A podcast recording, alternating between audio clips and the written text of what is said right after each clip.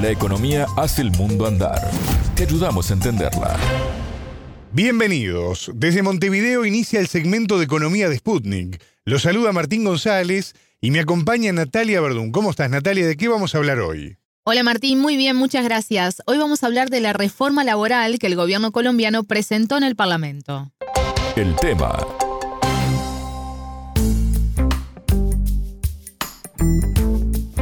Salud, pensiones, sistema penitenciario y laboral son los ejes de las cuatro reformas anunciadas por Gustavo Petro en Colombia en la campaña electoral que lo llevó a asumir el gobierno en agosto del año pasado cuando se transformó en el primer presidente de izquierda en la historia de este país latinoamericano. Así es, y este jueves 16 fue presentada ante el Congreso la reforma laboral que tiene una variedad de temas y puntos claves. Por ejemplo, la reducción de la jornada diurna de trabajo, que ahora se extiende de 6 a 21 horas y que pasaría a ser hasta las 18 horas.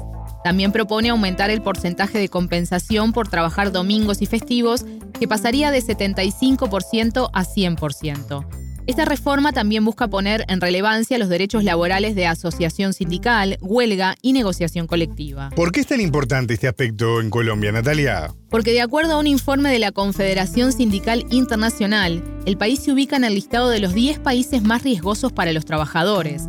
De hecho, el informe dice textualmente, Colombia sigue siendo el país más mortífero para trabajadores y sindicalistas, habiéndose registrado 13 asesinatos en 2021 y 2022.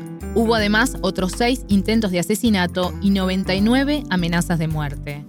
Según los datos de la Escuela Nacional Sindical, desde 1971 se registraron 15.766 violaciones a la vida, la integridad y la libertad de sindicalistas y de estos, Martín, 3.314 fueron homicidios. Sobre el tema, para Contante y Sonante, hablamos con Hiller Alberto Hernández Muñoz, director de la Escuela Nacional Sindical.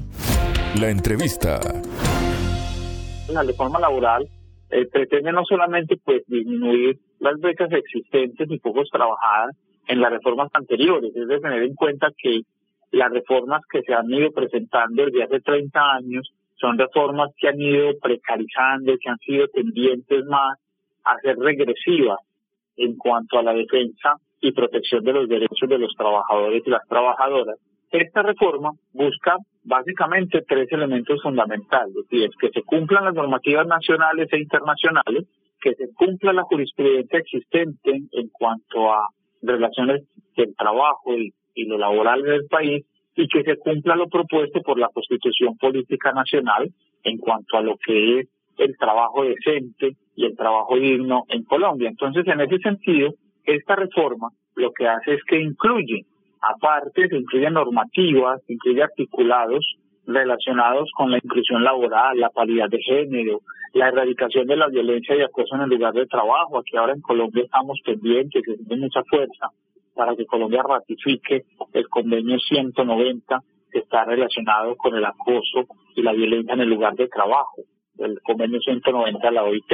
Pero además, esta reforma laboral hace un énfasis en la protección de los derechos de libertad sindical, específicamente los referidos a la libertad de asociación, negociación colectiva y huelga, lo que es fundamental en un país como Colombia, que por ejemplo nosotros en la Escuela Nacional Sindical tenemos una base de datos de registro de violaciones a la vida, la libertad y la integridad contra sindicalistas, la tenemos desde 1971, los datos, y con base en esa base de datos hemos registrado 15.766 violaciones a esa vida, integridad y libertad de los sindicalistas.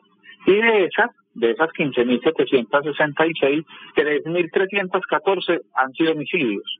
Entonces, la reforma laboral reconoce esa deuda que la nación tiene con el movimiento sindical y busca pues proteger de manera efectiva los derechos laborales de todos los trabajadores y trabajadoras del país.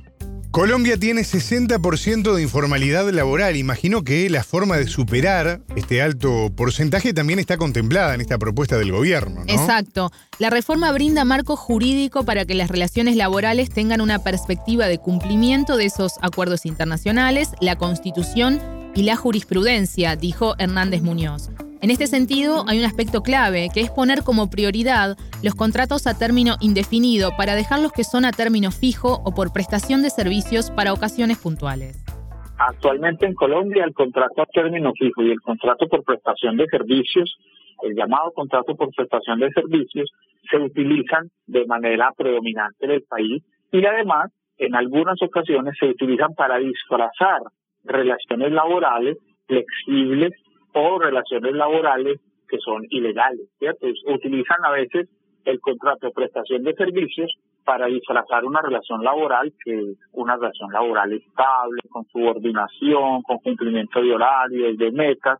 Entonces, lo que busca la reforma laboral, ¿cierto? y hay que tener eso claro, no es la generación de trabajo formal, de nuevo trabajo formal, es la formalización de ese gran porcentaje de la población colombiana que hoy está en la informalidad. Para la creación de, nuevo trabajo está la implementación efectiva del Plan Nacional de Desarrollo, de las políticas de reagrarización y reindustrialización que están propuestas en el Plan Nacional de Desarrollo y que deberán estar precisamente enmarcadas en este marco de actuación que está proponiendo la reforma laboral. Esta reforma, si bien surgió de mesas de diálogo con trabajadores y empresarios, tiene, por supuesto, cuestionamientos. Por ejemplo, la Federación Nacional de Comerciantes considera que al aumentar los costos para los empresarios no toma en cuenta a los trabajadores desempleados o informales. Le preguntamos al entrevistado sobre esto. La Escuela Nacional Sindical y yo como su director general tenemos una postura clara y es que eh, debemos comprender que frente a una reforma que busca obviamente devolver derechos que han sido quitados de manera progresiva a los trabajadores, pues es normal que se tejan posiciones contrarias, pero también unos mitos. Nuestro compañero Víctor Ramírez de la Escuela Nacional Sindical hizo un artículo bastante interesante sobre los mitos alrededor de la reforma laboral y que cuente por lo menos otros dos, que con la reforma laboral no se va a poder despedir a ningún trabajador. Eso es falso. Lo que se está haciendo es que se le está dando fuerza al debido proceso el despido de un trabajador que tiene una relación laboral y está cumpliendo efectivamente con sus funciones no se haga solamente por el albedrío del empleador, sino que realmente se le dé fortaleza al debido proceso. Ese es un mito. Otro de los mitos, que el contrato a término indefinido es una estabilidad eh, laboral permanente, no es una estabilidad laboral permanente. Para eso están los reglamentos internos de trabajo, para eso está el debido proceso, para eso están las evaluaciones de desempeño. Entonces, lo que se está buscando con la reforma es evitar la vulneración de los derechos laborales y evitar despidos sin justa causa. Ya referencia al mito que tú me estás mencionando, que no es cierto, a pesar de que se está diciendo de manera reiterada en medios, de manera pues tendenciosa también, que los costos laborales van a aumentar un 30%.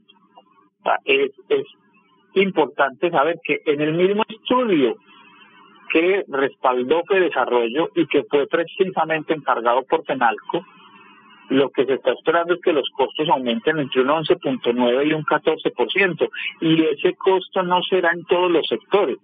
Es decir, ese costo se va a sentir más fuerte en los sectores como el comercio, las bebidas, restaurantes, hotelería y la vigilancia privada. ¿Qué es lo que pasa, Natalia? Que a ese rango de entre el 11.9% y el 14% le están sumando el 16% del aumento salarial de este año. Y ese aumento del 16% no es fruto de la reforma laboral, no es consecuencia de la reforma laboral, ¿cierto? Entonces es una manipulación de las cifras que deriva en una desinformación de la población. La Escuela Nacional Sindical se presenta como una organización de investigación, educación, promoción y asesoría para que trabajadores y trabajadoras se asuman como ciudadanos y actores sociales protagónicos en los procesos democráticos del país. Es por eso que le preguntamos a Hernández Muñoz cuál fue el papel que han jugado las organizaciones sindicales en los últimos años en Colombia para llegar a esta reforma. El sindicalismo en Colombia ha defendido constantemente los derechos humanos y laborales de todos y todas los colombianos. Siempre se ha buscado desde el sindicalismo más y mejores condiciones de trabajo, condiciones de trabajo decente y saludable. Y hoy, con el cambio de contexto, luego de más de dos siglos de historia republicana de Colombia, tenemos un gobierno aliado que también es proclive a la defensa y al respeto de esos derechos. Entonces el sindicalismo, que fue como un ejemplo, el movimiento sindical fue crucial, fue fundamental en el estallido social del 2021, que hoy da como resultado este gobierno del cambio que dirige los destinos del país. Y en este momento, en ese contexto, el sindicalismo cambia su postura, pasa de una postura en la que está de oposición a una postura en la que está de proposición. Entonces el sindicalismo ha contribuido en gran medida a la construcción de las reformas que actualmente están en desarrollo, las apoya, las valida y aporta también a través de la incidencia política, organizativa, de la construcción de documentos técnicos, de estudios, de propuestas legislativas, a la transformación estructural que necesita el país. Con esto que quiero decirle de forma resumida, que el sindicalismo es un actor fundamental para el desarrollo de la nación, no solo a través de la lucha a los derechos humanos en las calles, en la plaza pública, que es lo que muchas de las personas ven, las manifestaciones, eh, las huelgas, las movilizaciones, sino a través también de un trabajo riguroso, de un trabajo técnico en la construcción de propuestas de incidencia política y transformación social. Ese ha sido el papel del sindicalismo en este proceso de transformación del país. Hasta acá la entrevista con Hiller Alberto Hernández Muñoz, director de la Escuela Nacional Sindical de Colombia. Muchas gracias, Natalia. De nada.